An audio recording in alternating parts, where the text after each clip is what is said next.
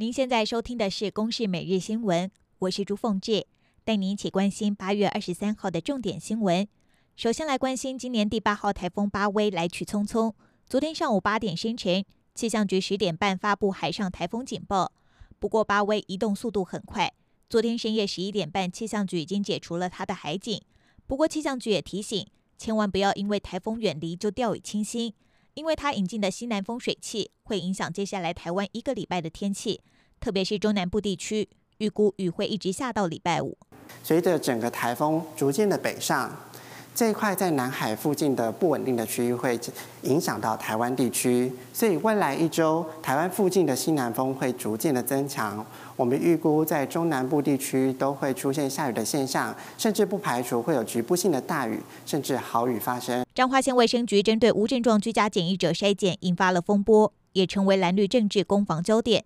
传出国民党要串联十四个执政县市进行入境普筛，指挥官陈时中表示，这样就得多花八亿多元，也可能会造成国内医疗量能崩坏。另外，国内也在新增一例境外移入病例。全台累计确诊人数来到了四百八十七例。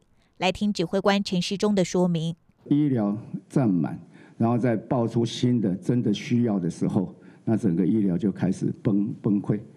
医疗一旦这条线崩溃了，社区传播就开始了。昨天晚间，嘉义市的长照中心传出意外，一名六十多岁的范姓老翁，趁着到中心探视妻子的期间，竟然试图拿床单闷死妻子，随即又拿出疑似强酸的液体强灌妻子。而且自己也喝，还波及到一旁的工作人员以及住民，一共是造成了四个人受伤。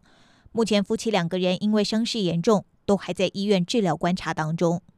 那我们救护人员到达现场以后，啊，发现了、啊、这一名啊年约啊六十岁的一个老先生啊，那他是趴卧在他妻子的旁边的。那我们到达以后发现啊，他的意识已经啊模糊了，那表情有点痛苦。德国慕尼黑的王冠马戏团受到疫情的影响，无法演出。园方日前突发奇想，让二十六头狮子、老虎自力更生，出售自己的排泄物。据说这些猛兽的粪便气味可以赶走其他小动物，保护民众的住家跟车子。目前已经卖出两千罐，训练师说顾客都很满意。以上由公视新闻制作，谢谢您的收听。